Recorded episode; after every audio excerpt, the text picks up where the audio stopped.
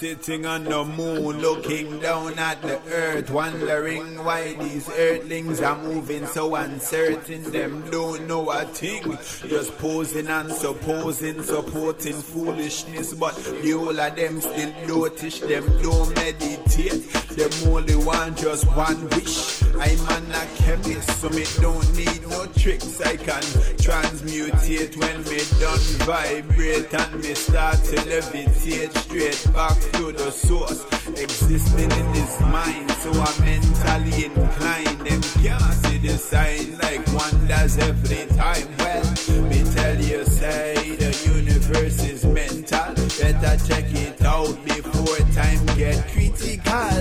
Me tell you, say universe is mental. Sound that it make like Mandulu instrumental.